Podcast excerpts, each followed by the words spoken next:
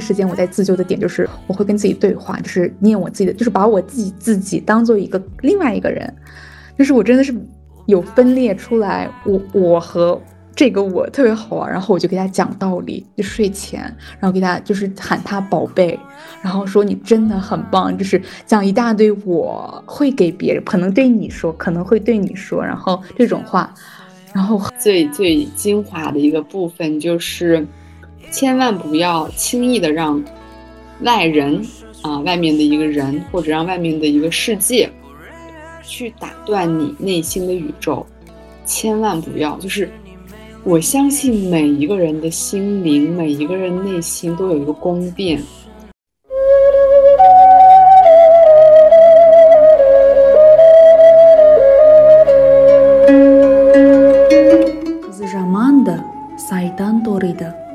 Қыздың қырық жаны бар. Ел мен жерді қосатын қыз емес пе? осындаймын сенің айтқан сөзіңе қосылмаймын қайталап айтайын тағы осындаймын 欢迎来到 Casa Girls Club。那你开场吧，我离电脑近一点，这样的声音清楚一点。哎，我们还是 Girls Club 对吧？哎，对对对。 哦好。Hello，大家好，欢迎来到 Casa Girls Club，我是 KK。Hello Hello。朋友们好，我叫 我是栗子，什么我叫？嗯，好像没有嘉宾，不太习惯哦。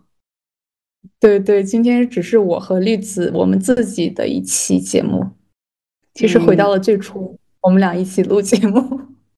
对，然后其实我我也想我也想说一下，为什么我们这一期就是。呃，采取了这个单独两个人聊，没有没有加，没有没有邀请嘉宾，是因为，呃，因为邀请嘉宾的话，其实我们的话题还是会偏向于这个嘉宾自己的属性，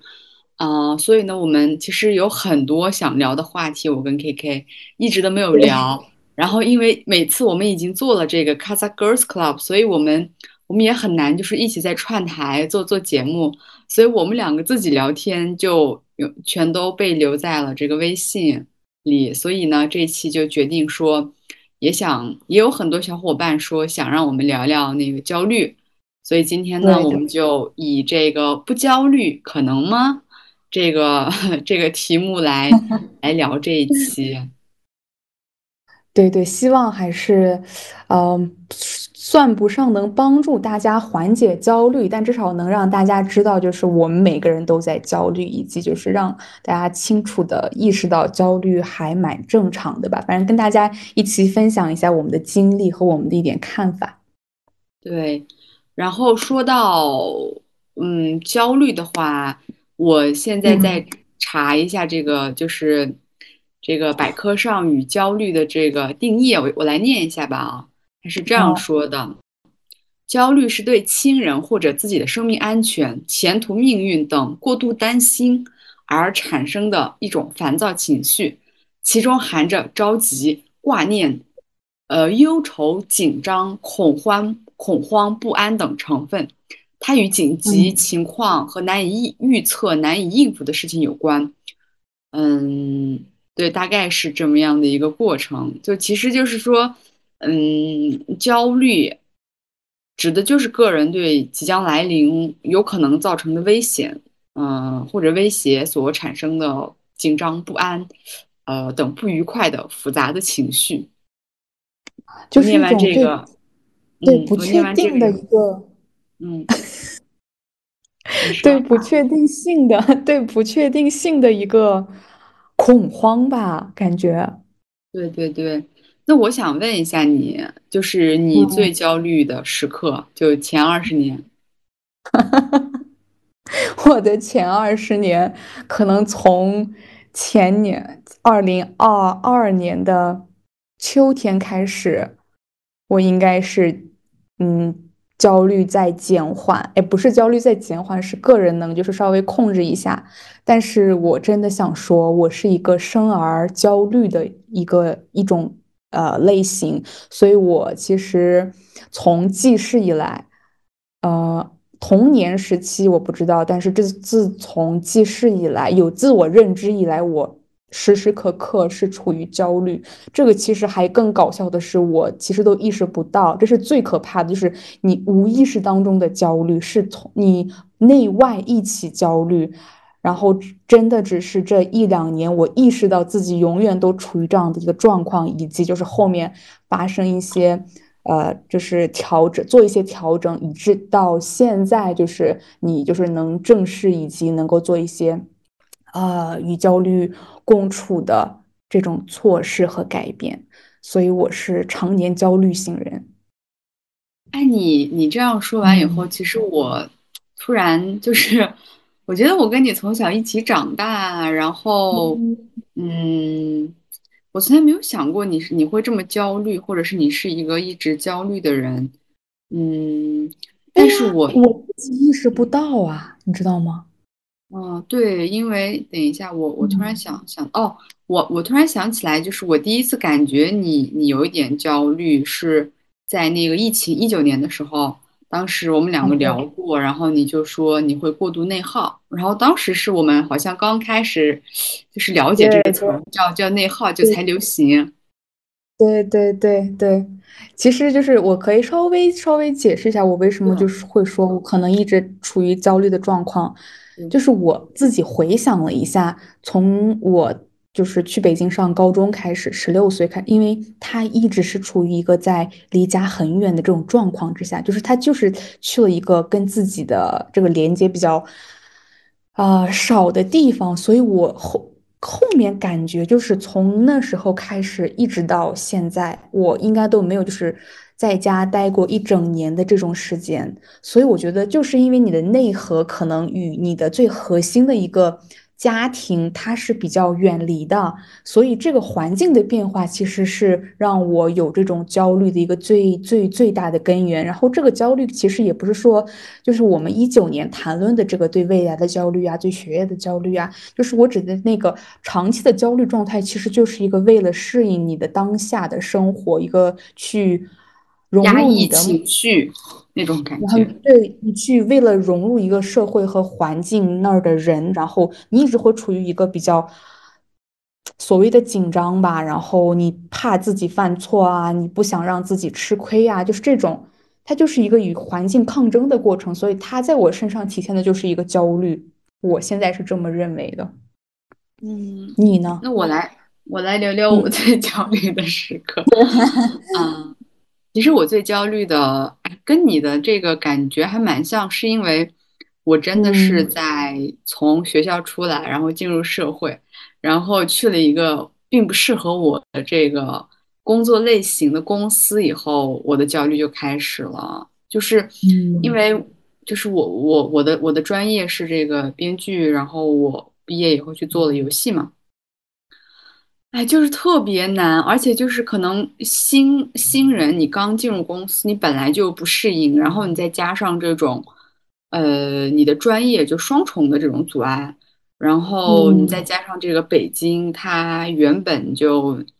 就怎么说呢？它它它是一个很很累的城市吧。然后，嗯，所以我就觉得，就是这个就这段时间，其实我还挺挺焦虑，然后，呃，甚至我。我焦虑的焦焦虑到就是会有类似于，嗯，失眠，失眠可能倒没有，但是我有一阵儿真的特别爱早醒，嗯，然后睡眠很轻，对，然后就整个人状态也不好，心情也特别差。然后我们待会儿可以聊一聊，就是焦虑给我们带来的这个影响的时候，可以再细聊。但我觉得我自己个人比较焦虑的时刻，其实。呃，还是一个就是跨了一个，就是我的环境有很大改变的时候，然后就像你说的，我要我要去不停的去，呃，跟我的这个上司或者同事去成为他们心目中，呃，比较符合他们心目中的一个一个一个同事，就这种状态，这种状态会让我觉得很压抑，嗯，然后我会我会无止境的焦虑，嗯，还有一个就是比如说像我上次参加那个活动，一个短片活动。我就发现，只要我一旦对这个事儿抱有期待，只要我一旦我对这个事儿有有一个我自己有有一些包袱，然后我就过我就必必定会做错事儿，我就必定会就是特别特别的那种，就是做一些特别滑稽的小事儿，你知道？特别搞笑。所以我觉得我我第一个就是最焦虑就是换呃换环境，然后第二个就是呃当我觉得这个事儿对我比较重要，然后对我意义比较大。的时候我会比较焦虑，所以其实我们两个说的这个都还挺符合这个焦虑本身的定义的。嗯，是的。然后我想再补充最后一点，我们刚刚讲的共同点就是我们呃是这个环境带给我们的一个嗯这种焦虑啊，然后 对对压抑等等。然后还想加一点，就是人吧，也不是平常的人，就是有权威的这种人。就是对我来说，那就是我当时在就是高中时期呢，当然环境以外也有当地的我的老师、本地的老师，以及我后面最焦虑的第二次时期，应该就是。读研这会儿，跟我的导师，他是他也算是一个某种权威，所以与他的相处过程当中，就是自己本身就没有把自己的内核立稳，然后你就真的会被就是带着走，你的情绪啊，你的整个个人的状态就会完全被他人影响，尤其是你真的没有摆正心态的时候，所以我觉得这个权威人士也会是我产生焦虑的一个点，曾经曾经。嗯，那那下一个问题就是如何缓解呢？就是你你试过，你试过什么样的方法？对，缓解焦虑。对对对，我这个还我想说，嗯，我想说两个东西。第一个是，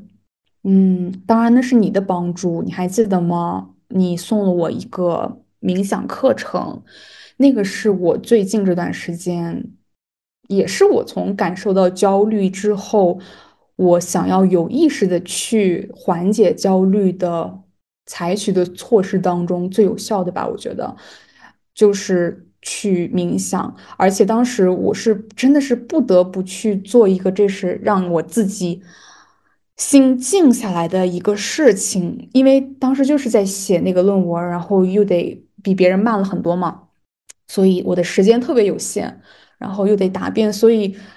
就是当时你的时间有限，呃，你的任务重大，而且就你就是得高度集中的去在有重重压力的情况下去做一件事儿，我觉得特别难，就是特别的焦虑，所以当时。我跟你讲过吧，就是每一次我来到图书馆，哎不，我在图书馆，基本我早上去图书馆的时候，我是一个比较平稳的状态，但是白天又会发生一些那个事儿，这个事儿会影响我的情绪，然后晚上回到宿舍面对电脑，你肯定还得写，那时候我是最最焦虑的时候，我就会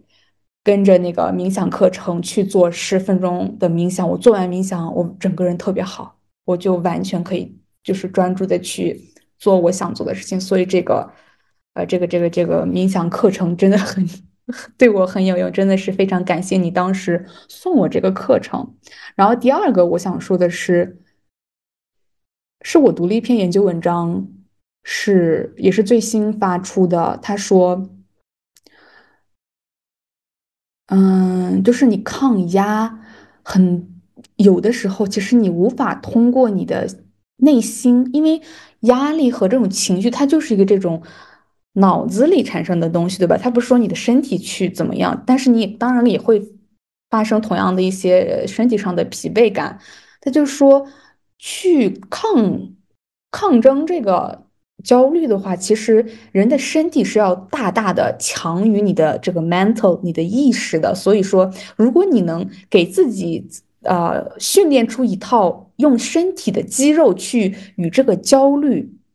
抗衡的一个机制的话，就是你的这个呃战胜焦虑，或者说能够真的是在有限的范围之内，你能够达到自己最好的状态的这个可能性是要远远强于你通过思想的一个改变去与这个焦虑去抗衡。那比如说，就是说，呃，就是这个焦虑它就是一股力量。它一股压力，所以说，当你去健身的时候，你去举重，你的肌肉在于这个这个举重东这个 这个东西的重量抗衡，所以你的这个整个身体的肌肉会形成一个抗抵抗这个重量的一个机制。所以说，人在长期进行这样的训练之后，人的肌肉会形成一个肌肉记忆，就是对外在的压力抵抗的。所以，这个你的身体的一个肌肉记忆会完全的去控制或者是影响你脑海里的一个抗压。所以它就是你通过肌肉抗压去缓解你的一个脑子里对其他的这些 pressure 的一个啊抗争。所以这个，但是我也想就是通过我的实际的例子去去也去佐证一下这个呃这个文章。我虽然现在我已经很长一段时间没有真的是通过去跑步啊或者是运动去缓解压力了，但是我是在高中的时候。我每天晚上就是一下晚自习，我就会去操场跑个两算两圈到三圈然后我回想一下，我当时真的是压力也大，但是我跑完步浑身发汗，就是出汗的时候，我感觉特别特别的解压。我当时就是有两个原因去跑步，第一个原因是我觉得自己当时胖，我特别想减肥；第二个就是我真的通过这个最初的想要去减肥的这样一个目的去做这件事儿跑步，但是我后面收获的反而是一个能够解压，所以。所以我基本上高中跑了四年的步，每天都跑。虽然我后面就不跑了吧。所以当时的一个例子是可以，其实可以支持这篇文章他所说的一个核心的观点的。我是这样，你你觉得呢？对，因为我觉得你刚说的两个方法已经是能最有效的缓解这个焦虑的两个主要的方法。然后我我再稍微增加一下我的小想法，就是你刚刚说那个运动跟那个焦虑。呃，抗衡，其实我觉得这个是是真的，因为我自己每次运动完，我压力特别大，工作强度最强的时候，反而我特别想做 hit，而且做完 hit 会特别特别的爽。还有一个就是，其实很多写这个，比如说你你是一个自由职业者，你是一个编剧，或者你是个导演，或者你是个小说家，像村上春树，他每天四点起床去跑五公里，啊，然后雷打不动已经几十年了，就。对对对，他还做那个铁人三项，因为其实你想，你你你要不停的每天去输出，你要去写，呃，将近一万字儿啊，其实这个对人来说是一个很大的难挑战。所以其实我觉得运动，呃，你对你身体的控制的确会有助于你你你去对你在你在精神方面会更强大。我我觉得这个是真的，就不管是从科学还是我觉得就是从我自己的亲身经历来讲，我觉得这个是特别。特别好的，真的就是你每次去战胜自己的身体的时候，其实你也在再一次向你的内心去暗示你是可以的，这种感觉特别好。所以当然大家可以循序渐进的去做这个事情，呃，不用一下子就是达到一个极限，那个没有必要啊。然后最近大家都在这个患这个新冠，所以可以相关的这个信息去了解一下，在运动。然后第二个就是，我觉得我想讲一个反面，就是这样这样子缓解焦虑是不行的。就是我刚刚的下去倒垃圾的时候，听到一个那综艺节目里面的这个心理分析心理咨询师就说，呃，很多人会觉得我以前做不到一个事儿，但我现在能做到了。以前这个压力我扛不了，我现在可以扛了，就说明我变厉害了。其实不是的，就是有一些人，如果你过度的。去去抗压，你你你不会去说你的这个抗压，或者是你的这个忍耐力变强了，而是你麻木了。所以我觉得我们对，就是我们一定要搞明白，就是缓解焦虑和麻木这个中间是很很容易变成麻木的，就是可能你的心理极限达到某一个程度以后，你就给自己会。筑筑筑起一个高墙，或者是说啊，我不在乎了，就是整个人我就不去，有些东西伤害到我了，我就把自己就是在一个这个围墙里给围起来，就这样子其实是不好的。所以，嗯，我觉得他说的那个话还挺挺让我觉得挺印象深刻的，就是不要麻木吧。但是又怎么能知道自己有没有麻木呢？嗯，我觉得。就是我，我可以把那个他说的他在哪一期说的这个话给大家找一下。但是我觉得他其实是可能是从一个呃专业的这个咨询师的角度去讲，就是嗯一味的说这个一味的说人应该要抗打击能力强，嗯，要去嗯要去忍耐。我觉得这种，呃，一味的积雪可能也是不行的。所以我觉得，呃，特别是如果说你现在比较有这个轻度、中度或者重度的焦虑，然后你身边还有一个人在打鸡血，怎么能躺平呢？你怎么能这样那样呢？然后这个时候，如果说你再去不停的去打破自己的极限，啊、然后还要去逼自己、push 自己去做一些你不想做的事儿，这个时候我觉得你就人就会麻木。所以我觉得，嗯，反之的话，我觉得其实，嗯，如何缓解焦虑，我觉得我们呃在下面两两个部分会聊到，就是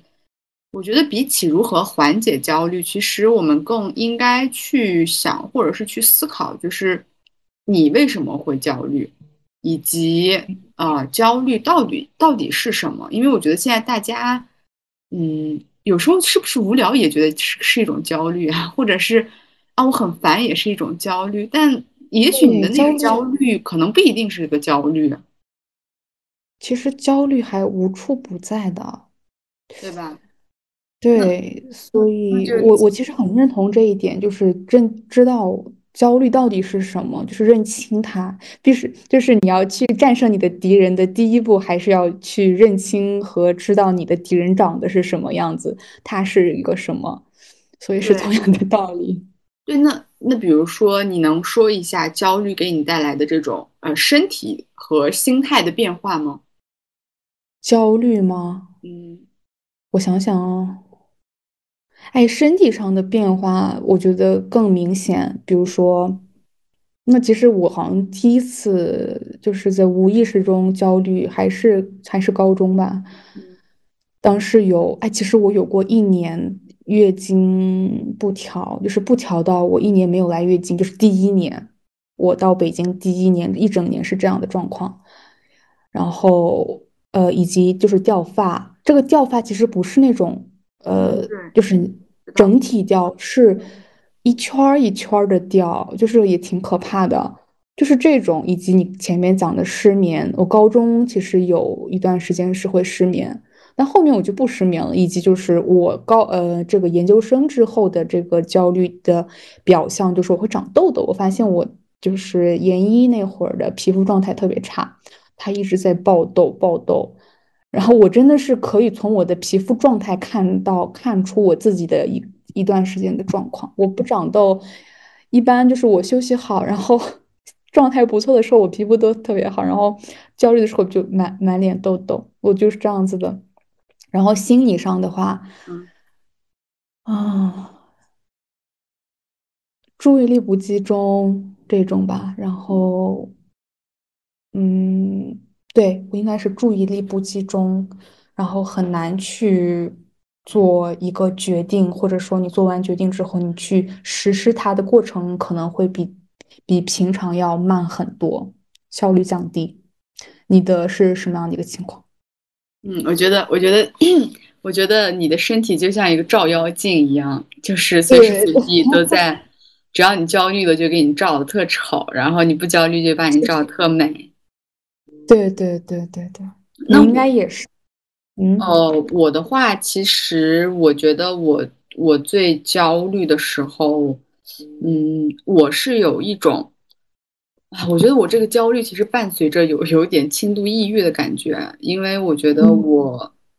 嗯，我在焦虑的时候，其实我特别想摆烂，嗯。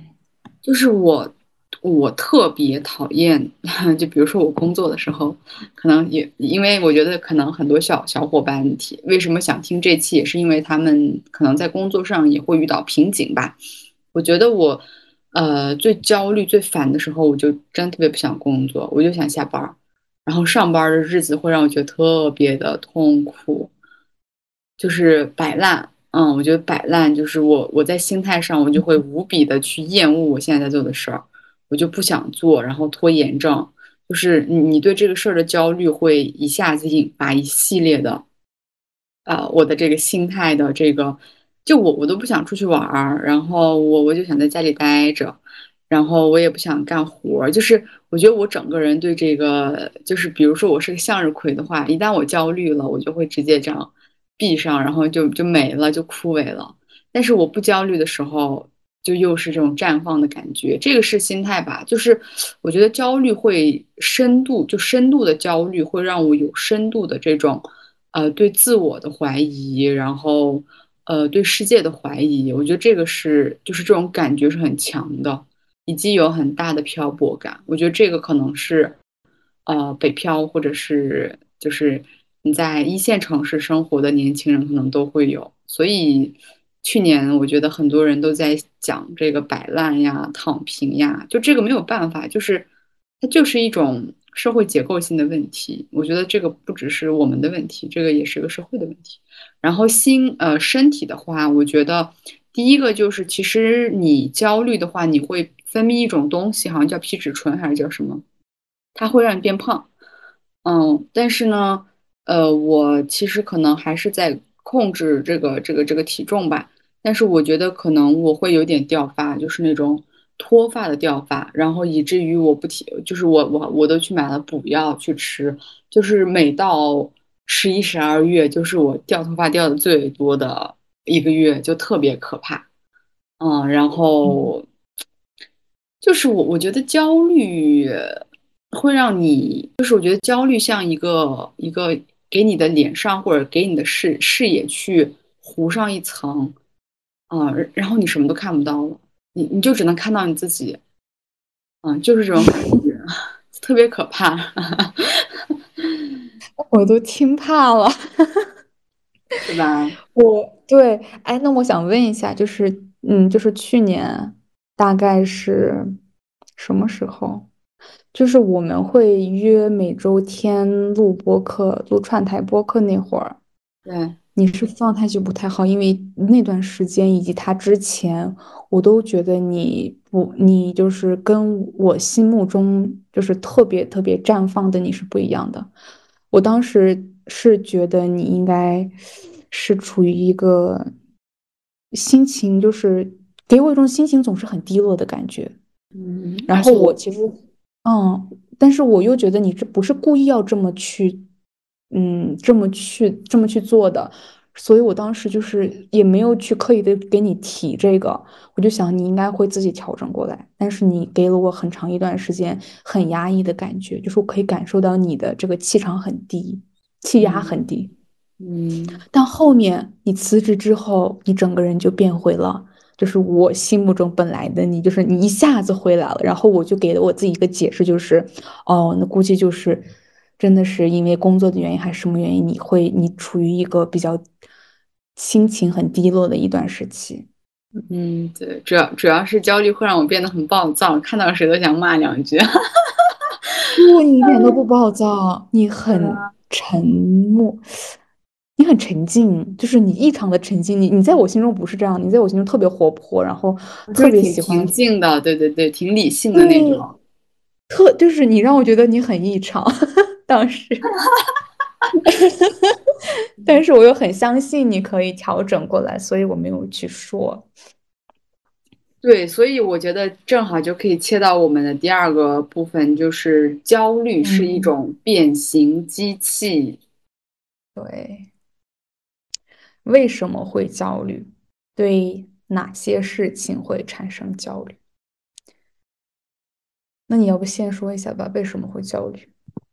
嗯，我觉得主要焦虑的点肯定就是你不能 handle 你现在这个你这团事儿，就是简单的来说，就是你没有特别好或者特别强大的能力来应付。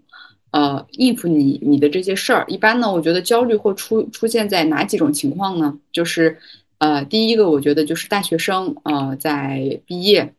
呃，写论文，呃，找工作，呃，刚入职，嗯，就是这这些时候你都会有这样的焦虑。嗯，第二类，我觉得可能新手妈妈会有焦虑，就是，呃，产后抑郁或者是焦虑这方面应该是会有的。嗯，然后。呃，剩下的别的人的焦虑，可能我就不知道了。其实我还是，呃，更多的会关注到这个大学生或者是女性，她为什么会焦虑。所以我觉得本质上，呃，焦虑的原因应该有多种多样，但是你总结到一起就是说，你无法完全处理你的你面对的这些事儿，以及就是我觉得有有有一种感觉，可能是所有焦虑的人都有，就是有种失控感，就是你根本无法去掌控你现在的处境，你你无法掌控你身边的人，你也无法去改变你现在的现状。然后你又不得不，你又离不开，然后你又无法做出一些行动，就就这个事儿会让人很焦虑，就是啊，就感觉像骆驼祥子里面的祥子，每天拉车，然后说啊，我我没有挣到钱，是因为我没有好好工作。哎，我。特别认同你刚刚讲的，就是跟我想的几乎是百分之百一样的。我也也觉得焦虑，它就是对一个现实的掌控感没有得到一个实现，就就是一个你想掌控所有东西，就是你真的很想掌控你的人生、你身边的环境、你与别人的关系，但是问题就是这个现实情况它无法让你掌控这么多东西。然后你一旦失去了这个对生活的掌控感之后，你的焦虑就。就就特别自然的来到你的身边，然后，嗯，其实也会在一个，就是你刚刚提到的几个群体，比如说大学生啊，或者说刚要新入职职场的人啊，或者是新手妈妈，你仔细想一想，这这些身份，它都是一个在身份的变化过程中，它处于一个本身的一个不确定。然后他要从一个模式转换到另一个模式，这种时候其实其实就跟我们两个最开始讲到这个环境的变化让我们产生焦虑，这个是是相通的，它就是一个不确定性。然后就比如说我自己的话，嗯，如果我要去想做一些改变，然后你要做一些改变，肯定要有。就是你需要去做一些选择，就是每次做选择的时候是我最焦虑的时候。为什么呢？我觉得这不是只是我，我觉得每一个人都是这样，就是每一个人都想，嗯，想把这个决定做对了，就是没人想做错的决定。因为，但就是你越是想把这个决定做对了，你就越焦虑，因为你就越怕你这个决定做错了的话，那你 后面。就是你后面可能要承担的一些风险呀、责任啊，然后你又不想去承担这些，所以当你去做决定、去思考你要做什么决定的时候，你的压力会特别大，然后以至于你都迟迟无法去做这个决定，然后你无法去做这个决定，你的这个整个状态就不能往前进，所以这个本身它又成为一个焦虑，然后就是一个恶性循环。然后这就是我自己对自己的观察，我发现的。只然后我后面也意识到，就是说，无论做什么决定，就是我一定要做个决定，然后就是在尽量真的是去考虑，就是这个原因那个原因综合以下做一个就是相对就是觉得自己哎呃是感觉 OK 的决定就足够了。但是你真的做了这个决定之后，事情会改变的很大。然后我后面又进一步认识到，说，哎呀，其实做什么决定，嗯，也都还 OK，就是你真的不会说你做了这个决定，然后你就做错了以后，你你这个就走不下去这种。当然，我还是希望每个人都能在自己人生做决定的时候，都能做相对就是较正确的一个决定吧。但是人生真的是太无常了，然后没有一个人是完人神人，就是。还是我们对自己太苛刻了吧，所以我也是后面悟到，就真的是要对自己比较温和一点吧，然后去让自己照顾好自己，做一个你觉得还 OK，然后后面其实一步一步都会都会比较好，总比你迟迟做不下决定一个恶性循环的状态要好很多。嗯。哎，你说的这个无法做决定，或者是你想做一个正确的决定，其实挺符合我对你的一个认知的。就是在我的心目中，就是我觉得你永远是会像好孩子一样的一个存在。就是在我看来，你不会去做一些很大胆的行为，嗯，或者是。很夸张的一个一个一个，就想到什么做什么，就是你还不是这样的人，所以我觉得这个还挺像你的风格的，就是挺就是怎么说呢，就是比较完美主义，完美主义的这个倾向还比较深。嗯，虽然我也有一点完美主义吧，但是我我的完美主义可能没有你那么没没有你那么深。我觉得我在做决定的这方面，说实话，嗯，就是压力不会很很很强，因为我真的是一个活在当下的人，就是很短见的人，我不会去想，就是我不会去想我做完我做完这个事儿，然后下一步该怎么办，就是。我不会想那些，我我可能只会说，哦，这一步我该怎么做，我就先先做这一步，然后下一步再看吧。因为我觉得你可能到那个点的时候就不一样了。但我觉得你刚刚说就是做选择这种，呃，的确是很多人都会有的。而且你刚刚说到就是无法做选择，其实就是没有行动能力。然后也就到了我们下面想要聊的一个话题，就是焦虑会让人的那种行动力去减缓。然后会大大的这个降低你的主观能动性，呃，因为你会有一种被迫去做一件事儿的感觉，呃，我不知道你有没有那种感觉，就是我还挺讨厌我被迫做一个事儿的。如果说啊，我是被被别人安排做这个事儿，我还就挺挺难受的。所以我觉得，嗯，在这儿我我我写的是分享一个故事，但我觉得刚其实我们都分享很多故事了。我觉得我们可以再深度的，就是再往下走吧。就是以往我觉得，就是大家对焦虑呀、拖延症啊，就是类似于这样的一些能常见的一些怎么说一种，它都不能算心理的，很多人都不会觉得这是个心理疾病或者心理障碍，大家只会觉得这个是所有人都有的。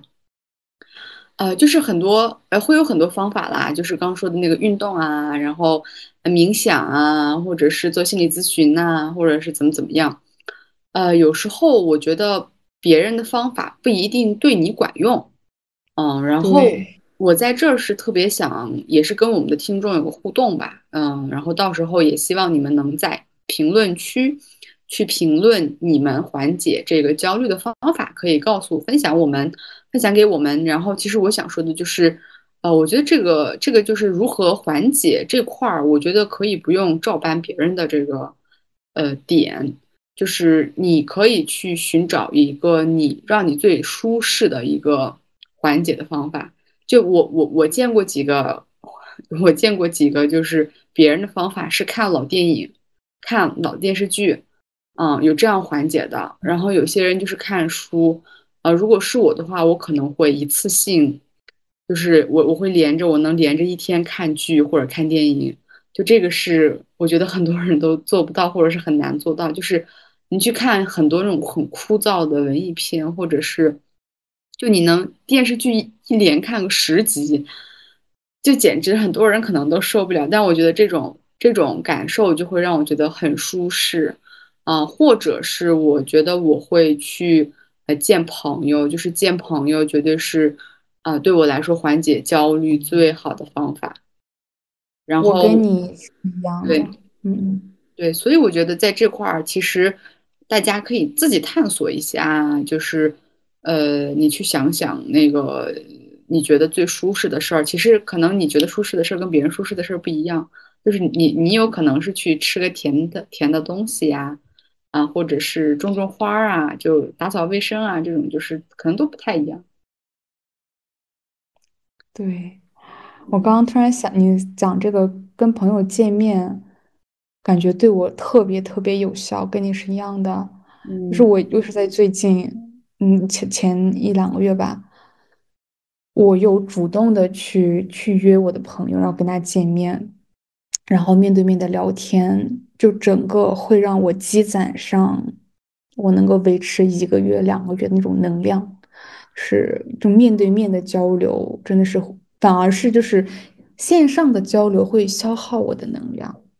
嗯，因为线上的交流它，因为它不止于现人与人的交流，你会被信息啊、消息啊等等去分散你的注意力，然后就是你在。尽管我在跟一个人聊天，聊得很开心，我在汲取能量，但我同时也在散发能量。但是，嗯，你要是出去见人，因为我有个习惯，就是我跟一个人见面的话，我就真的不会看手机。嗯嗯。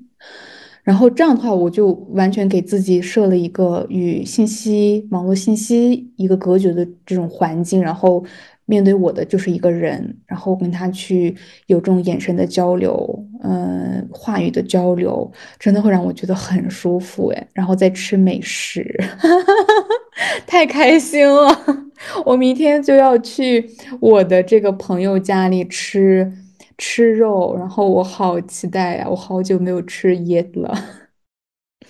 对你，哎，你刚刚说到那个，你见人就不玩手机，我太懂了。因为有一次我去我去找你玩，然后你就说你为什么看手机，然后训我说，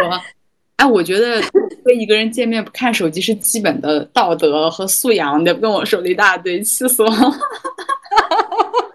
我是不是在 PUA 你？可真的，然后当时我都惊了。没有，还有这样没有，没有。我说的是对的，我俩就是会更高质量的享受这段时间嘛。你看，现在我们俩两三年都没见面了。嗯，是。对，其实我还是挺认同，但我我觉得我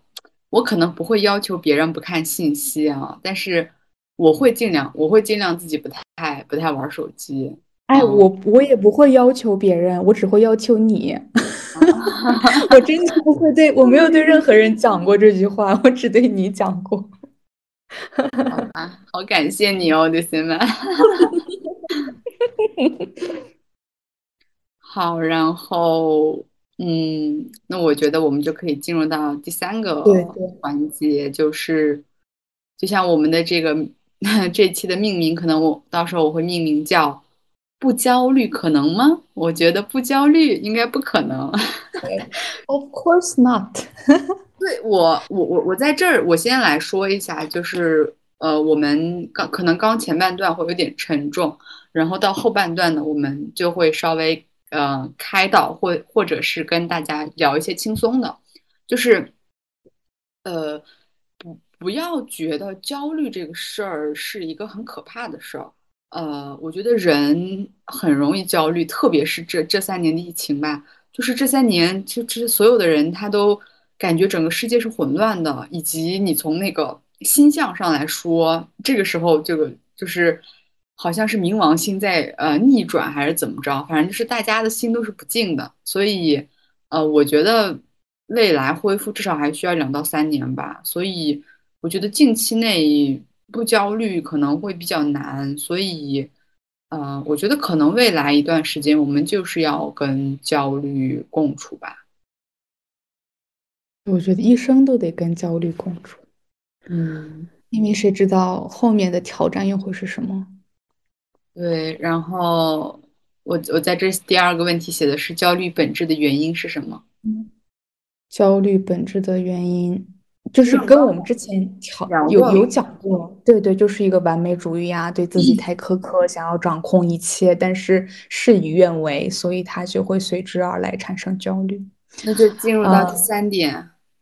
哎，等一下，我我想补充一下这里。嗯，你补。就是还有一个原因，嗯，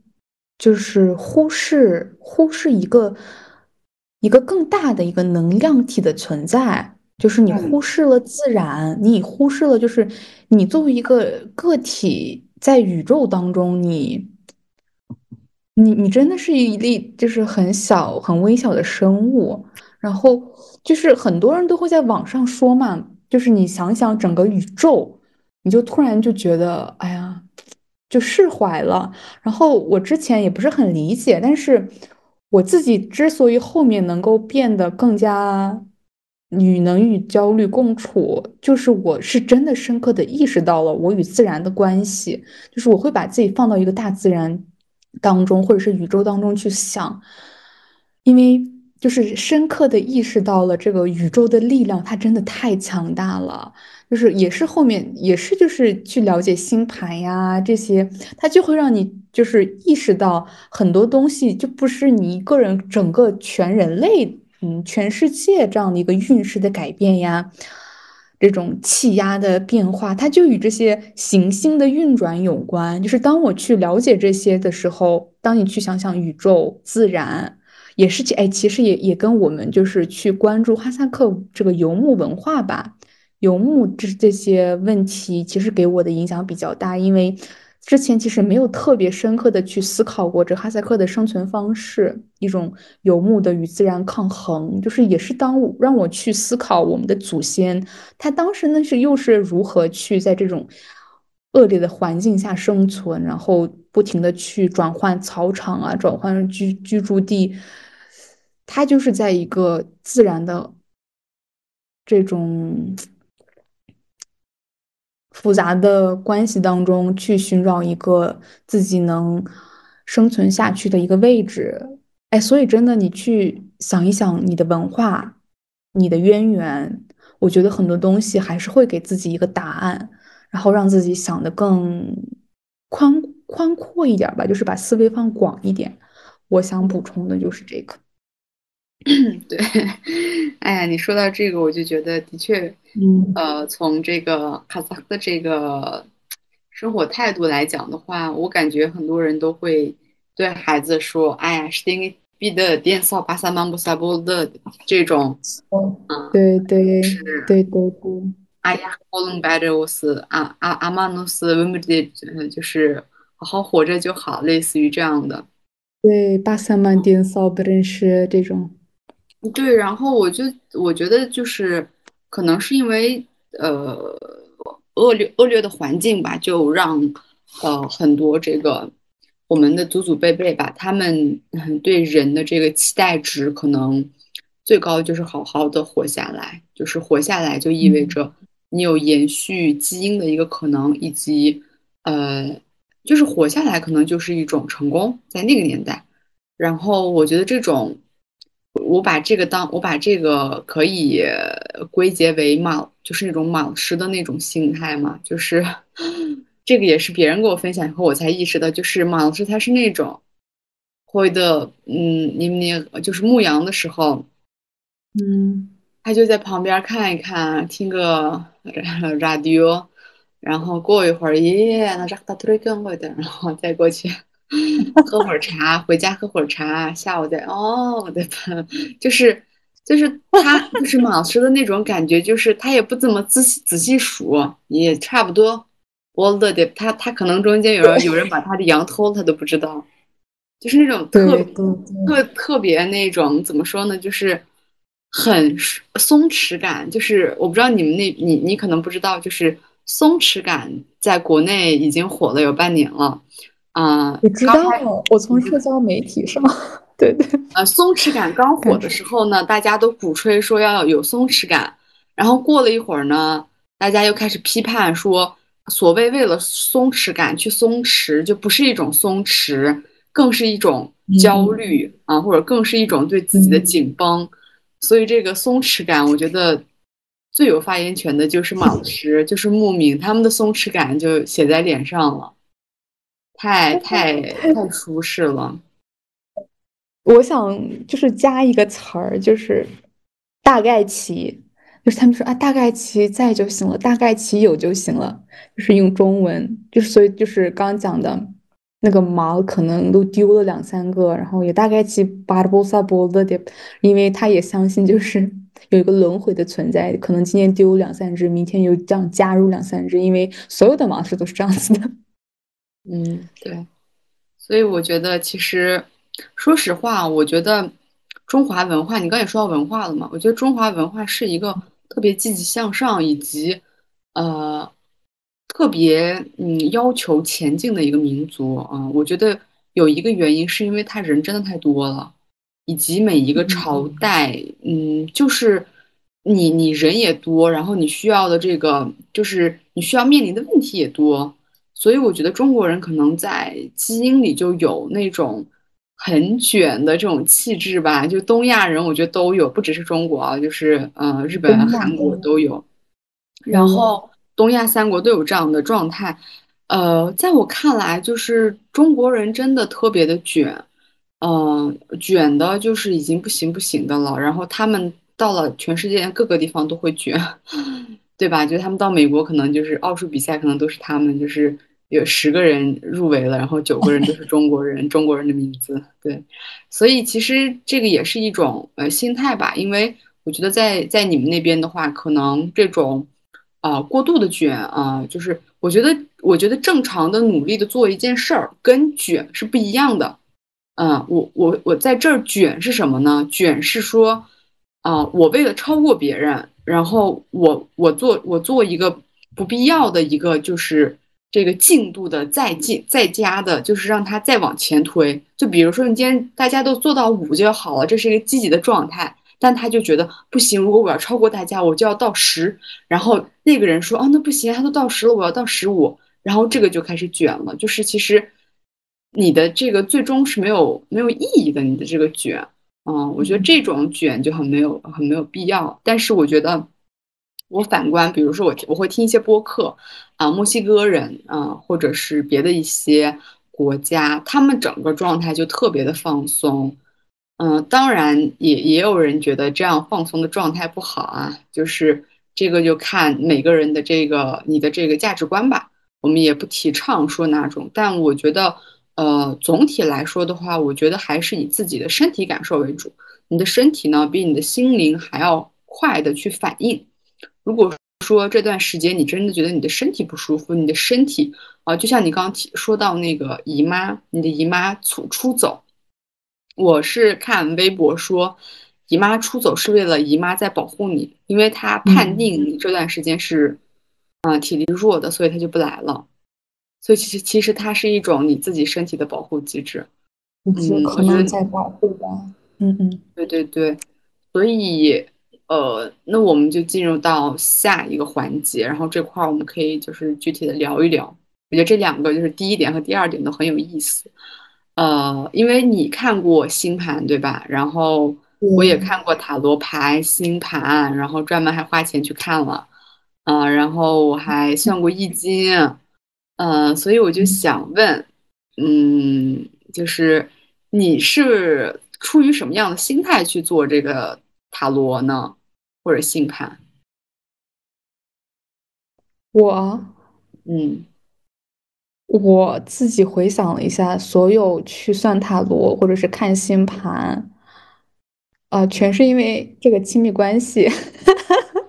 我与某个人的关系，我想知道这个人是怎么想的，或者说我想知道未来会怎么发生，就是什么样的一种进展。所以我好像没有说，我为了我自己本身的一个个人的什么抉择怎么怎么样。因为如果放我个人的话，我对我自己还是蛮了解。然后，所以我可能就是因为有这个我思考的东西里面有。一个另外一个人这个因素，然后我对人的一个人的心理状况的这个了解，肯定没有我想象中的呃要深，或者说我没有太大的把控感，所以我就会把这个一个外界的力量，我会想要参与一个外界的力量去知道吧。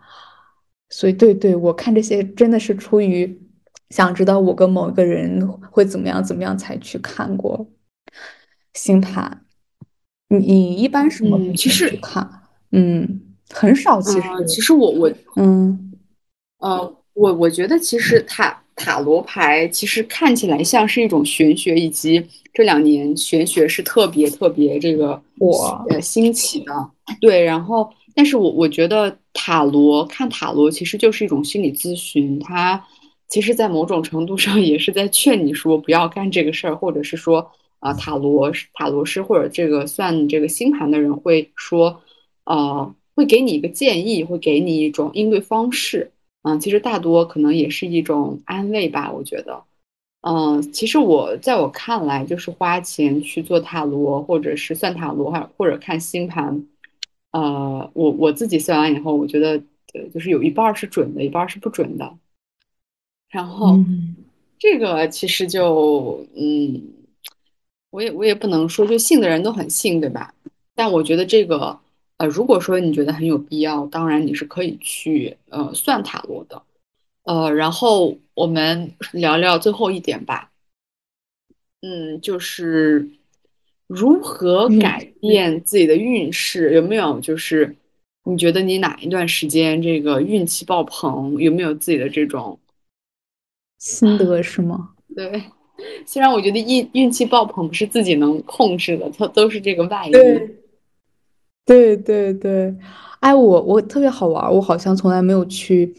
我我我也有过这种时光吧，就是运气特别好啊，是做什么事儿都顺利，但是我好像从来没有去反观去思考，哎，我这个时候处于一个什么状况，然后我怎么有什么规律吗？我反而是会多关注，就是我那一段时间不太开心，整个人状态不好，然后我去想，哎，那那时候我是处于什么样的一个状况？然后呃一些规律性的东西，然后哦，可能这就是如果我个人处于这种情况的话，可能就是整个人运势不太好。所以我自己的一个心得，到现在的心得是。嗯，就是当我百分之百把我的关注和我的精力放到我自己的身上，然后我的内心不被他人或一些别人的事情去占据的时候，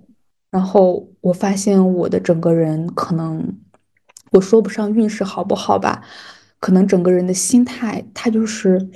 他就是不太一样的。然后我其实一直相信一个东西，就是不是我的运势，嗯，会好或者不好，其实都是我的心态在变好或变不好。就是我嗯的心态好了吧，对吧？我我可能尽管我遇到一些倒霉的事儿，我心态好，就觉得播的没事儿，呃，百呃以后都会好的。嗯，我怎么怎么样？如果我心态不好，就会一直有一个有一个低谷的状态，然后整个人就不好，然后我也会觉得自己的整个气压也很低，所以我觉得就也是我们经常讨论的一个点，就是照顾好自己，就是从身心内外照顾好，因为我也发现很长时一段时间。嗯，我是没有太去关注过我自己最内心、最内心的一个呃那个声音的。然后我们之前也会说，我们内心都住着一个五岁的小女孩嘛，所以我其实也觉得每个人的内心都住着个小男孩、小女孩。当我们忽视他的声音的时候，就是我们，嗯，其实忽视，也就是说我们没有有意识的去察觉到我们不舒服啦、累啦这种，或者不开心了啊，就是因为这些小女孩、小男孩是给我们这个信号的第一人吧。去忽视他们的声音的时候，整个人状态就不好了。然后，我想这里讲一点，就是祈祷。我发现，就是我很虔诚的，所谓虔诚的时候，每天晚上都会做这样的祈祷，去跟自己沟通，跟我的神沟通。这种时候，我整个人的状况和所谓的运势是好的。嗯，但是我我也不知道为什么，可能也长大了吧，身边的人和事有点儿多了之后，就会有一点忘记这种去做祷祈祷啊，睡前去许愿这种事情，然后嗯，整个人也会有点乱糟糟的。但是我会就是总是会提醒自己说，我要去坚持做这件事情，所以我现在又开始了。去去记得去祷告，哎，祈祈祷，然后祝祝呃许愿望，我觉得很灵。它其实反过来就是一个你去跟你内心的小孩去交交流，给他一个安慰，然后给他一个希望，这个过程。嗯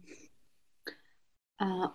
其实我刚刚听到你你说的哪一点比较触动啊？就是嗯，你说到那个忽视内心真正的声音，我觉得大部分焦虑都是从这里来的。然嗯后以及你你想要，嗯，就是更好，或者是更像自己，这个时候可能你真的要认真的去跟你自己沟通。比如说，啊、我们假设几个情况，就第一，像我这种，就是可能很多人跟我都一样，不知道自己适合哪种工作，或者是说现在的工作不不开心。然后你想要不要去再再再学习或者再怎么样？这个时候其实也是一个深度的去啊、问自己，去去跟自己沟通，看自己真正的适合，让自己去找到一个自己应该待的地方。以及我其实想在这补充一个点，就是我最近在学这个简单心理的课程，它其实它讲到了这个美国的心理咨询的历史啊，就是有很长一段时间，心理咨询它有一一大块都是讲的，就美国的有一有一部分是职业策职业规划，就是在很长一段时间内，心理咨询是做什么的，你知道吗？就是心理咨询是帮每一个人找到他自己擅长，他在哪里工作是最舒适的，这个是心理咨询的一个在之前是一个很大的一个模块。所以在此，我觉得证明了我的一个想法，就是人如果找不到自己的定位，如果你找不到你自己的归属感，或者你找不到你自己该做什么，这个时候你会有一种本能的那种焦虑。我觉得这个是很正常的，就是人嘛，就是你你为什么活着，或者你的这个每天的这个生活规律有没有规律，这个是特别重要的。然后，呃，我觉得当人开始忽视内心的声音，然后被外界影响的时候，我觉得你你可能就会焦虑。然后第二个就是你说到那个亲密关系，嗯，我觉得这种猜测别人怎么想，或者是嗯、你跟这个人的亲密关系没有达到一个特别好良好的状态，也会让人焦虑吧。但其实本质上也是，呃，你想达到一个完美的这个情感的呃密度，但是没有做到。但我觉得，嗯，这个可能就是常态吧。就是人越你活得越久以后，你才会发现，嗯，可能就是得不到才是常态，你偶尔得到了才是一个 令人羡慕的事情。然后，这这是我对你刚刚说的这个回应。然后我说一下，我觉得如何改变运势吧。其实我记得，我就是呃，当你特别绝望的时候，你就会采取一些特别呃，就是特别奇怪或者特别极端的一些一些做法。啊、比如说我呢，就是我去了北京大大小小的一些寺庙，我去真的，真的对，然后我，然后我会去请一些这种小的这个福袋，然后呢，我还会买一个那样的八卦阵，那个是防小人的。然后我真的觉得特别神奇，就是每次我上班，我都要摸一摸我的这个八卦阵，然后就我给你看一下吧。啊，就是就是类似这样的一个东西，就很小，然后好可爱。我就会摸摸它，然后就是防小人啊这种，就这个是一种心理安心理心理安慰吧，因为我现在不能回家，对吧？就是我我还是觉得，呃，都会有一种心理作用吧。虽然我也不我也不是一个信佛教的人，但我觉得那种很肃穆、很干净的场所会让我觉得很有灵性啊，我觉得这个灵性这个东西很有必要。呃，然后第二个就是，嗯，我会去做一些慈善，嗯、我会去在我不太好的一段时间去，呃，不等量的去帮助别人。然后比如说有有些人可能，哦，他让我生气了，这个时候我可能会选择不发火，或者是我会帮他一把。呃，然后我也会在我比较难过的难难过，不是难过，是比较难以度过这段时期的时候，我也会去伸出援手去帮助，呃，比我更需要帮助，或者是我能看出来他现在已经到了一个一个一个一个临界点的时候，我就会我会去帮助他们，然后这是一点。然后，呃，第三点的话，我觉得就是运动，然后运动给我带来的效果特别好。呃，会让我身体上有一个很直观的反应。第四点就是多跟朋友出去玩儿，呃，多去一些好的地方，多去一些新的地方。第五点就是打扫卫生，呃，然后好好的打扫卫生，你可以每天都打扫卫生，其实都可以。然后第六点，嗯，我的 我的这个改变运势的 小妙招太多了。第六第六点就是，嗯，我觉得还有一个就是我会啊、用韩语说的话就是 a m d a 我会我每一次买一顶帽子，就是我每次碰到一个帽子的时候，是我开运的时候。我每一次碰到一个帽子，我特别喜欢，我买上我就会有好运。然后呢，我我把这个帽子丢的时候，我就开始倒霉了。所以我觉得这个帽子对我来说就是一个 w i s m 就是 a m 所以呢，当我遇到了一个特别好看的帽子的时候，哦，我就会买下它。就是我觉得这个就是我我跟我的一个一种很冥冥之中的一个东西吧。就是我觉得这个事情事情对我来说很神圣的时候，我会及时抓住它。然后还有一个就是，呃，可能很多人都有嗯那个直觉，呃，第一直觉一定要相信它。呃，如果有一天你觉得你去哪儿不舒服，或者是你不该干一些事儿，那就不要去做，一定要相信自己的直觉。然后最后，我觉得其实最大的一个点，呃，改变自己的运势的话，其实最大的两个点吧。呃，第一个点就是踏踏实实的去做，这个是最大的点。就是如果你想要考研成功，就去学习。呃，你想要换工作的话，那可能你就要去提升你自己的一些基本的能力呃，然后，如果你想要跟你的这个爱人有一些亲密关系的这个呃缓解的话，你也可以尝试去跟他沟通。就是我觉得人可能要主动的先去自己做一些事儿，然后这个宇宙才会回馈你。当然，这个时候焦虑的时候你就很难做嘛。然后第二个就是你刚说的那点，我觉得。这个可以作为我们最最最精华的一个部分，就是千万不要轻易的让外人啊，外面的一个人或者让外面的一个世界去打断你内心的宇宙，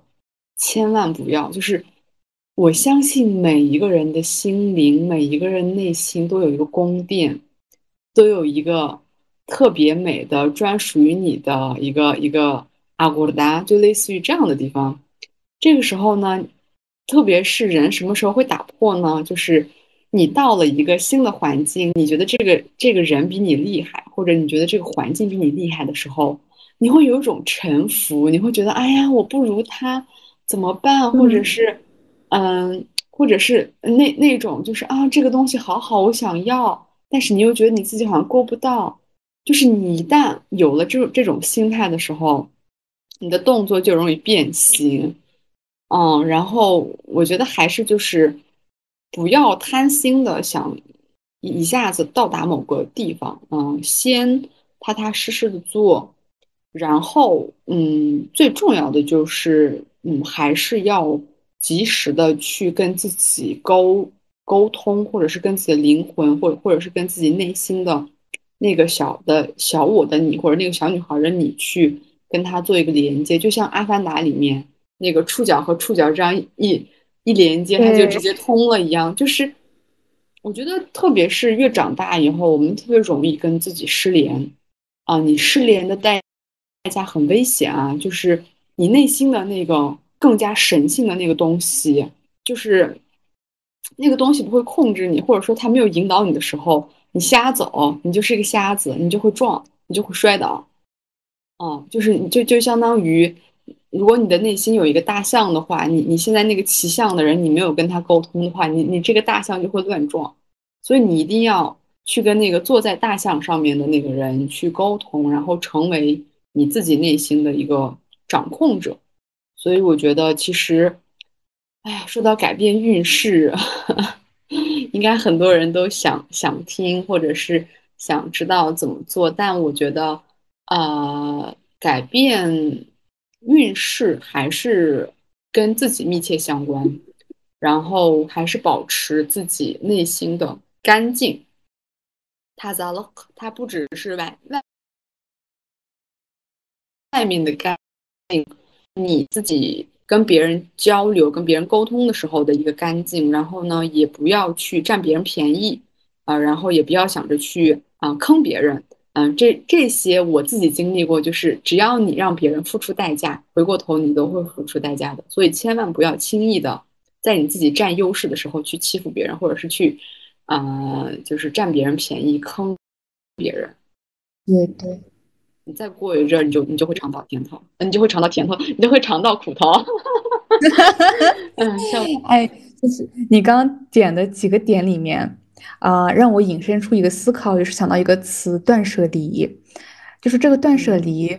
就是第一，它就是你与你的物件的一种一个断舍离，然后另外一个，它就是你与人与人关系之间的一个断舍离，它又跟你刚讲的这个，你就是不要去跟你让你觉得不开心、不舒服的人有交往、有有沟通，去让你做一些违背你内心的一些事情，这个就是关系当中的断舍离。然后真的真的真的太重要了，这个真的太重要了，就是他就是最重要的，让自己活得开心的最大法宝。就是反正我觉得我们的听众有。听进去我们的一些另外的东西，但是这一点就是跟所有东西都做断舍离，把自己放在第一位，这是应该都可能成为我们今天播客里面就是最有干货性质的一个点。然后你刚刚还讲了一个，就是相信自己的直觉，也是跟这个有关的。反正我自己吧，开始对自己有更多的探索之后，去真的去。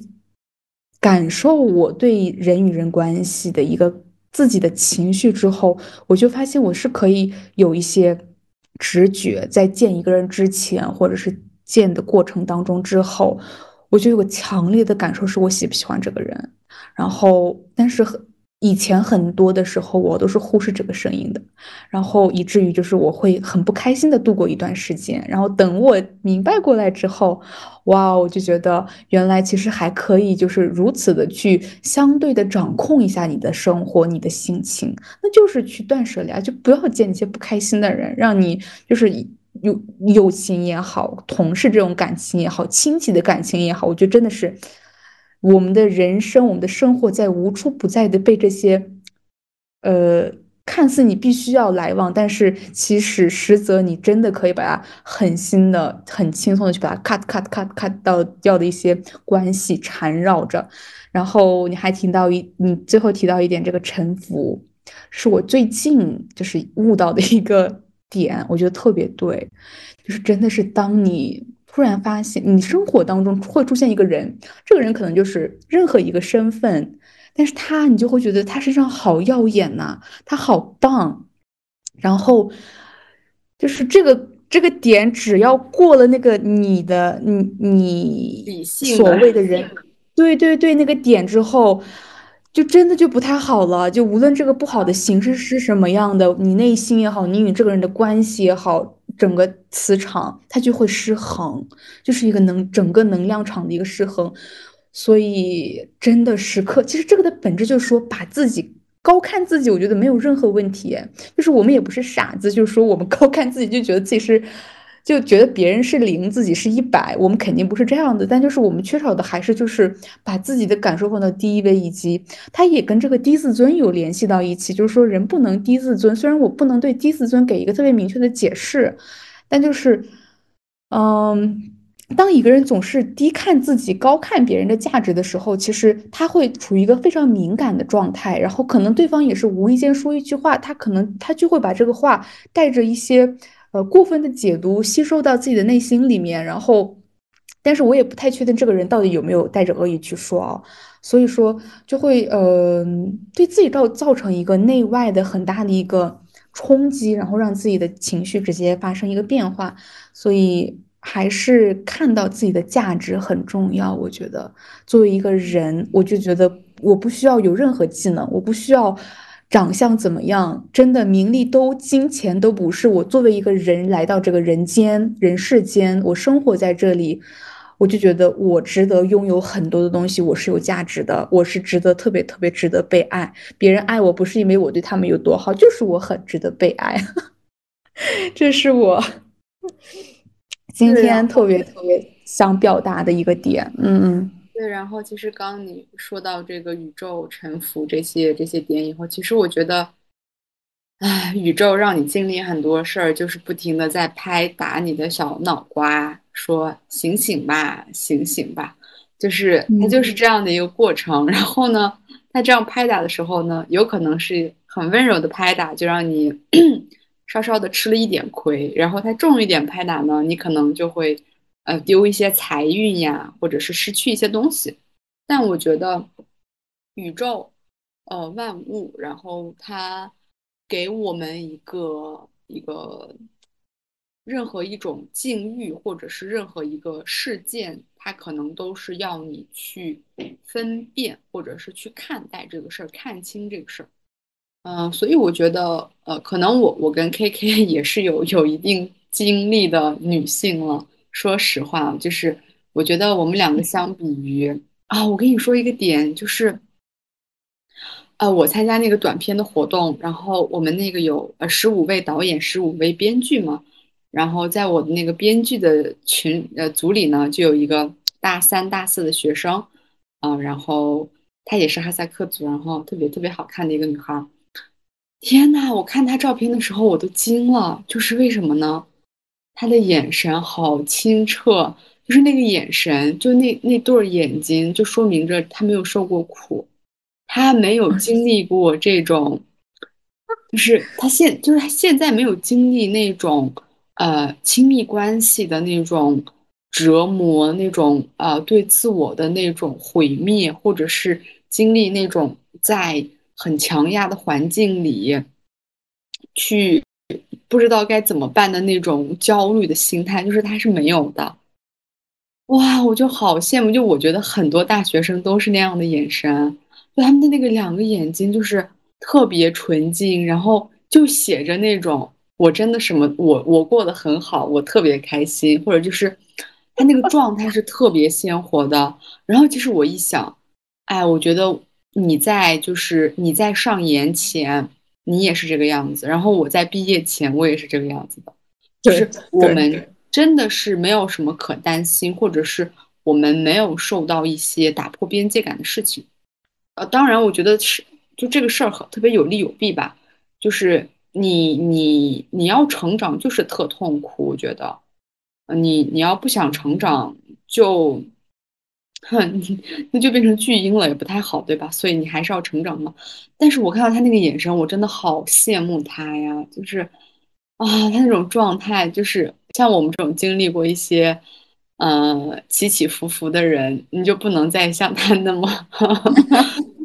那么纯净了，就 透彻。对对对，就是我们我们可能真的遇到过一些不咋好，或者是遇到过很难的问题，嗯，所以我觉得就是，我好羡慕。所以就是提到这个以来，就提到这个事儿，也是觉得，呃，毕竟我们也是有这个生活经历的人，然后我们的。老一辈就我们的父辈、父母，他们可能更经历过这个生活的打压，他们什么事儿没见过呀？他们怕什么？就越是这种老娘，老娘什么都见过了，就老娘不怕你们，就这种霸气特别好。当然，我觉得我跟 K K 还没有达到那个阶段吧，嗯，但是但是也也经历了一些事情，所以其实你不停的经历事情，去增加你的厚度。呃，你可能才会对他人的一些处境有感知，就是你有时候对别人的共情，是你自己很糟糕以后，你才能去共情的。当你特别开心，当你在一个特别巅峰的状态的时候，你怎么可能去对那些呃运气不好，或者是呃他们生活有瓶颈的人去共情呢？根本不可能。没错，对，然后最后。最后再说一个的话，就是，哦，就是我觉得这个心态，就刚你说的，就是其实事儿可能没变，就是心态变了，你的整个世界就会变，一瞬之间嘛。然后，呃，我觉得还是，嗯，大概率，呃，说一些积极的话，然后给自己一些正能量的暗示，呃，以及呢，嗯，如果你暂时你现在，嗯，有有一些背。或者你现在很焦虑，你觉得最近做什么事儿都不好，那就休息一段时间，啊，好好的睡个觉，好好的让自己睡个五天的觉，好好的睡五个懒觉，就是一定要照顾自己的身体，就是你的整个人的你的这个身体就是你的磁场，就是你自己变差了以后，别的外面的再积极的东西也不会照耀到你的身上，然后可以去晒晒太阳，觉得这个都是有必要的。然后睡觉真的很重要。对，然后还有一个的话就是看书吧。我觉得看书也会让人去有这种，嗯，有更高的维度吧。反正我记得我就是比较焦虑的时候，特别爱看名人的那个传记。哦，我就我就想，我说丘吉尔，我说在二战，就是那那种危危难的关头，他去做一个决定，他要面，他要去决定那么多人的生死，他是怎么做到的？就我就会对这种人。啊，会有很大的这个兴趣，所以如果说你这段时间也比较在瓶颈的话，呃，it's okay, it's fine，就是没有关系，你可以去看看书，看看你喜欢的历史的人物，他们是怎么度过的。我们不是一个突然就出现的生物，有很多人给我们留下经验，我们可以去向他们借鉴。对，那个在集中营里面的那个人女士写的书，还有后面也有一位男士写的书，反正对我当时焦虑，去缓解焦虑有一个很大的影响。觉得啊，人家在集中营里都能就是生存下来，意志这么坚强，然后他会给你一个安慰吧，就是你就觉得我应该也会好，就是自己的问题也会得到一个解决。所以我很赞同这个去看书，看人家在困境当中的时候是如何去挺过来，如何去走到走向光明的吧。因为人是有自救能力的，我觉得我特别相信这一点。因为我想举最后举个小例子吧，就是我自己，就是你刚刚讲的二零一九年那会儿，我比较处于一个可能都有点轻度抑郁，当时太。心情他真的很不好，然后我就回想起我在自救，我一时间我在自救的点就是我会跟自己对话，就是念我自己的，就是把我自己自己当做一个另外一个人，就是我真的是有分裂出来，我我和。这个我特别好玩，然后我就给他讲道理，就睡前，然后给他就是喊他宝贝，然后说你真的很棒，就是讲一大堆我会给别人，可能对你说，可能会对你说，然后这种话，然后很有用，就是真的是帮我度过了那一段时间比较抑郁的时候，因为其实到最后没有人能帮你，我觉得全靠你自己，就是拉着你疲惫的身体从泥泞里。就是沼沼泽泥泞里面一步一步，就是你可能最前面是匍匐前进，后面你是跪着前进，最后你在半身前进，滚着爬着，但还是就是你要自己前进，然后最后你走完，然后你往以后后你的身后一看，就觉得自己特别了不起，然后 所以一定要就是把自己当宝贝。你你说你说出了一种二战那种。嗯，就 是二战的那个正义方的士兵的那种感觉。对对对对对，我觉得每个人都有自己的一场人生的战争需要需要去参与。对，然后，哎，其实我觉得面对挫折，有时候也会想啊，就是我在这延伸一下，就是有时候我也会想，很多人会说，啊，现在现在的人太太脆弱了啊，就是。不中国不是这么的，这都算什么对？但我我我觉得我们现在面临的压力还是蛮大的，就是特别大。呃，最后一个就是，呃，可能不管你在哪个国家，或者是你在哪一个环境里吧，就是我们都会有一些社会结构的问题，然后呃，所谓的卷呀，或者很多，它是一种社会结构的一个缺失或者是不完善。然后它就像是二十二条军规一样，你没有办法在那个规定里逃出，所以，嗯，我觉得人生可能就是处处有很多啊挑战在等着你。嗯，我觉得最重要的还是，嗯，像 K K 说的，如果这段时间你跑不动了，那你不要跑了。你就坐下来，嗯，好好的休息一下，积攒一下能量，然后再前进。我觉得其实都是特别特别，嗯，就是这个可能是你能对你自己做到的一个事情。对，然后最后的话，嗯，我看也也快九十分钟了，然后最后的几分钟呢，我想请 K K 推荐几本儿，呃，让你。看完以后觉得有，不管是打鸡血呀，还是让你觉得很有能量的一些书吧。然后我可以先说，你可以想想。对我准备把我那个电子书的 打开看一下我读过的书。你先说。对，如果我我来说的话，我其实一般别人问我啊，就是只要有人问我说给我推荐一本书吧，我都会说去看。马可·奥勒奥勒留皇帝的沉思录，嗯，这本书是，我看了不下五遍，真的不下五遍。而且就是大家可以去试想一下，他在写这本书的时候是什么呢？就是，呃，他在打仗的时候，然后就是一一再的溃败，然后他在他的这个帐篷内，在他的帐内去写这本书。就是你如果加上他的这段历史背景，你再去读这本书，就是这是一个特别焦虑的人写的一本书啊。但是这个它里面的内容是是哲学，是是告诉你如何更平静的去度过这个世界，去度过这个自己的人生，以及他当时我我如果我没记错的话啊，呃如果记错了，大家也请原谅。就是当时他应该是身患重病，他其实还得了很多病。所以其实对他来说，你你在那种呃身体的那种呃疾病的纠缠和折磨，然后一方面你的这个帝国可能要崩塌，然后你连连战败，我就不知道没有人应该比他更惨了吧？啊，这本书是第一个，第二个是当你像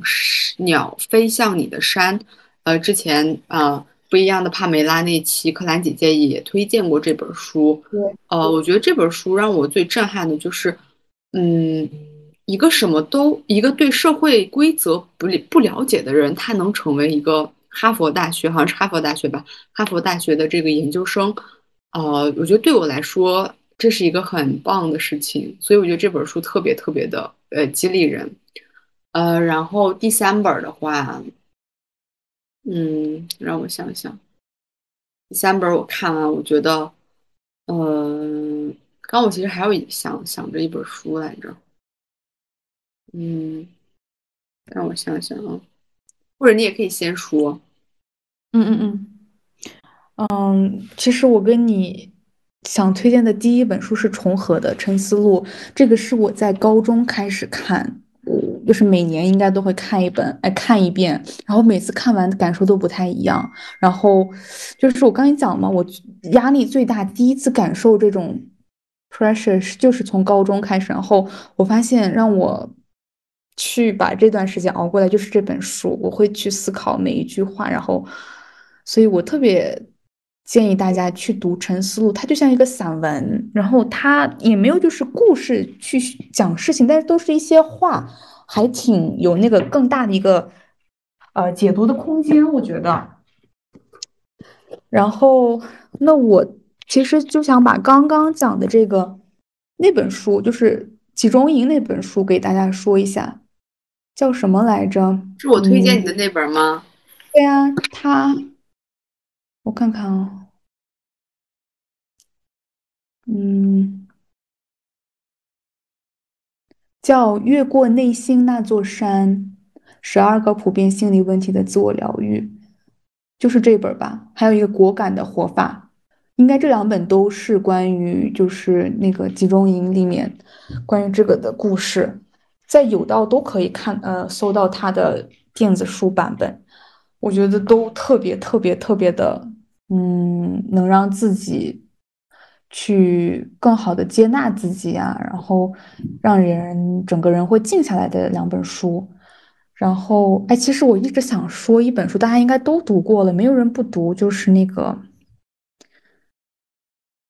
那个双目失明的那个作家海伦，海伦凯勒。对对对，就是这本书。虽然我很小的时候读，但是我后面也会拿出来再读。他就是一直会给我一种，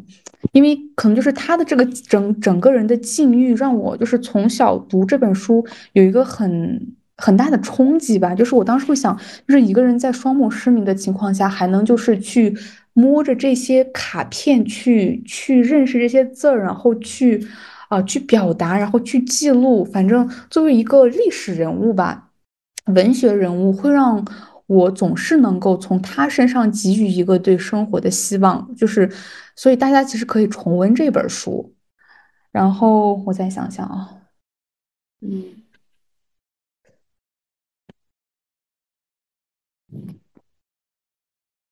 我觉得就是那种你第一第一反应就能想到的书，绝对就是对你印象最深刻的书。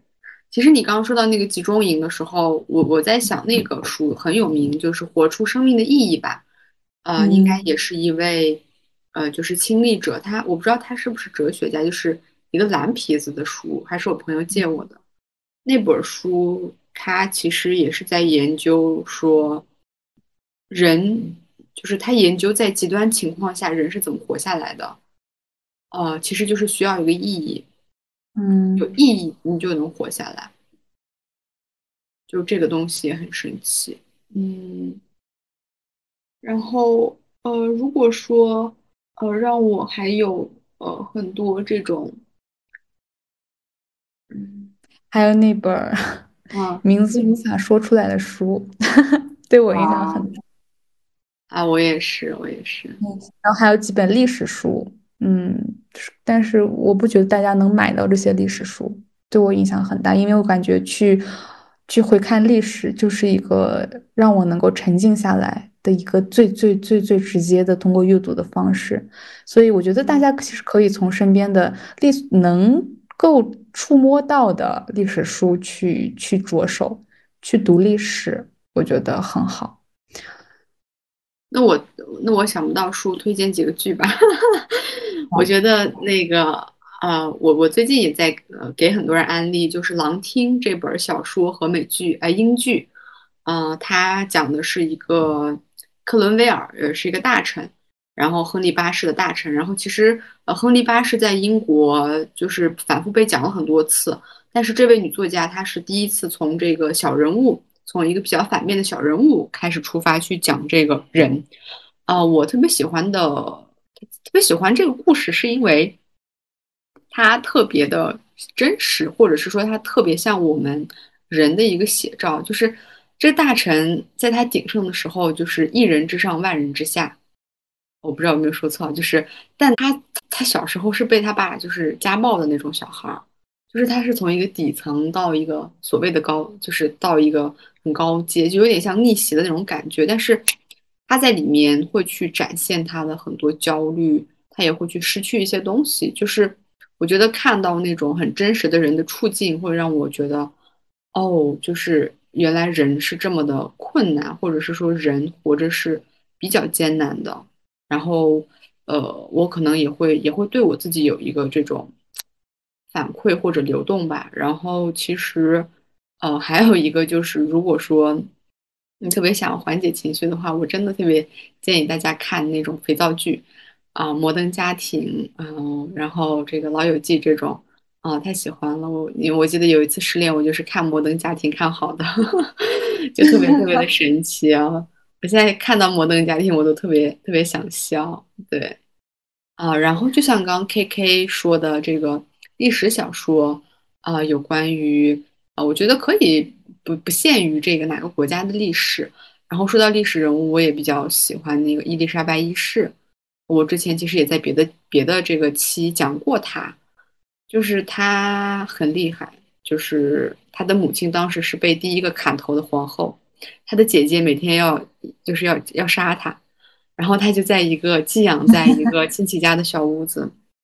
每天给姐姐写情书，姐姐我爱你什么之类的，不要杀我。然后最后他登上了王位，呃，并且统治了将近一百年还是八十年，呃，然后当时也成为了这个整个欧洲的比较历史强盛的一个一个一个朝代，然后打败了这个西班牙舰队，呃，真正的奠定了英国未来的一个在时代上的一个高光时刻吧。他终身没有嫁人。嗯，她可能有传闻有个男朋友，她在她的这个戒指，她有个戒指上面呢，呃，有两个有就是打开是两个肖像，一个是她母亲的肖像，一个是她男友的肖像，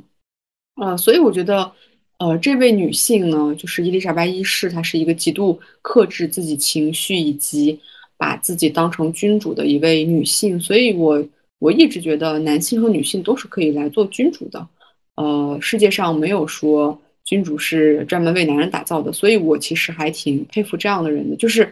我觉得这些人，呃，不管是这个克伦威尔还是伊丽莎白一世，他们都被逼到了这种人类的一个绝境吧。然后你在绝境还能通过自己的智慧去解决很多人和事儿，这个就很牛逼。所以我特别喜欢这样的人，就是绝处逢生，就很很厉害，很厉害。我很我很欣欣赏这个伊丽莎白一世的智慧，特别特别的，就她是个智慧的女性。嗯，你说到这个，我我就想到那个俄剧，呃，叶卡捷琳娜王后，她这个其实也有呃挺类似的，也是个女王，然后就是也整个场面也非常的辉煌，特别好看，所以呃，我也建议大家去看这个俄剧。反正它会给你一个内心当中的力量和女子气概，然后，嗯，你说的这个是那个新版的吗？新版的我记得还挺搞笑的，还是旧版的？我我不知道是新版旧版，我后面把那个链接发给你，可以看一下是新版还是旧版。然后，呃，我突然想起想想到了几本书，嗯，就是呃加缪的《局外人》吧，还就是你也读过，然后《鼠疫》这些，我觉得。嗯，就是读了之后，你就会懂，就是他，就是为什么我们会喜欢这个书，就是无论是从这个作者本身的整个人生的他的身份焦虑，他是焦虑吧，就身份也好啊，就是整个生存环境等等，只要你去思考，你会得到一种啊慰藉。然后还有就是一个美剧，应该是美剧吧，叫《Office》。他还挺黑色幽默的，就是很多东西他会以一种特别特别冷的一种形式去把它呈现出来，然后反正看了也挺好玩的。然后还有一本就是我们经常会推荐的那本书，呃，民族是想象的共同体，以及还有一本是叫做英文名字叫做 Invent Invented Co Tradition。传统的再创造，嗯，我该怎么翻译？创造的传统应该是创造的传统。就是这本书，我想简单的说一下，它它在讲什么？就是它会讲很多很多我们所谓的一些民族的国家的，就是就觉得这个文化和这个这个传统，它就是一个民族它所具有的，就是它这个民族从很久之前就是延续下来的。但是就是你读这本书的话，它会颠覆一些你的三观，就是。比如说，就是这个苏格兰群，就是，呃，那个高地那边。但是你读这本书的话，他就跟你讲，他并并不是他们的一个传统，他就是经过一个再创造，就是某一些这个权威，他想要一个传统，所以就是一个在某一个特殊时刻被特殊的人赋予了一些使命，让他去创造，然后被。一一个大长的时间被很多的人去说去说去反复说，它就真的成为一个民族的传统。但是其实不，并不是。所以就这种，你如果是看你得到一些这种比较颠覆三观的信息之后，你就会对整个世界的一个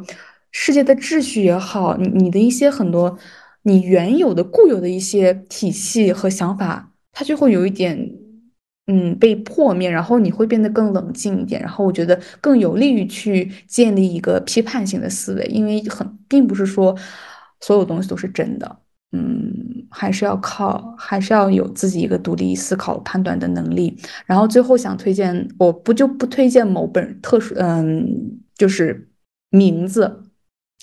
我挺推荐，就是。人类学方面的书，就是一些无论是西方学者还是什么学者去某一个村落、某一个地区，在某一个特殊的时间点，比如说在二战呀，或者是在呃，比如说苏联解体之后啊，这种，在这个时候去某一些特殊的地域去做的这种人类学的研究，我觉得会很有意思。嗯，因为它不是一一些虚构的，他会去真的记录某一些人群体他的一个生活状况，他们一个部落也好，一个族群里面他们是如何去与彼此沟通和交流，他们的文化是什么样的。所以我觉得，就是你去看人类学家去用他的眼睛和他的一些生活经历跟他们人的沟通记录下来的书的时候，也有。也有益于你去培养一个自己一个更广阔的视角和一个更加多元和包容的心态，呃，这一点会很好，大家可以去搜一搜。天呐，你你说完以后，我特别想看你刚刚说的那本书，传统 传统的这个重构还是这个成在创造嘛什么的创造？对对对，我们我们未来呃，我们接下来会把我们刚刚所说的书啊。啊，然后剧呀、电影呀，然后都都贴到这个 show notes 里。然后，最后，其实今天录完这期播客，我还蛮开心的，就是我也蛮开心的，就是分享了一下这个呃焦虑呀，以及比较至暗时刻。我觉得应该每一个人都会有至暗时刻。然后，嗯，我最最最后用那个呃里尔克呃的一首诗来这个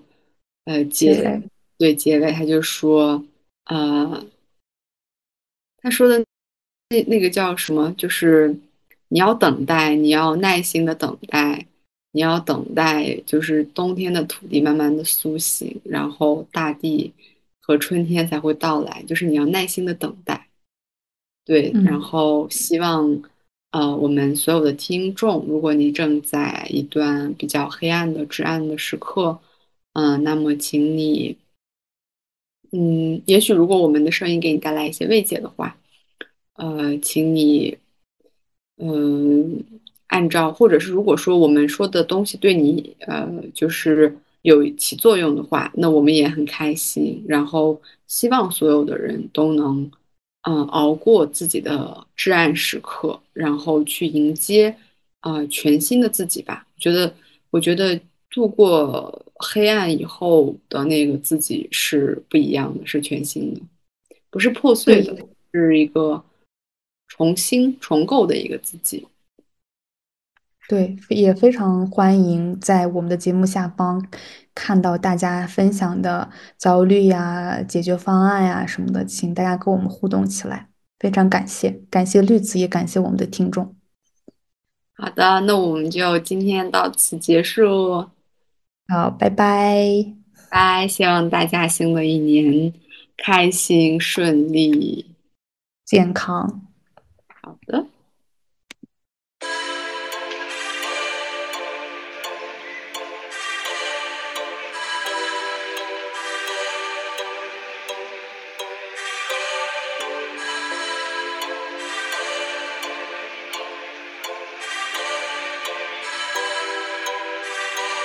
Carry on the beast. Like a candle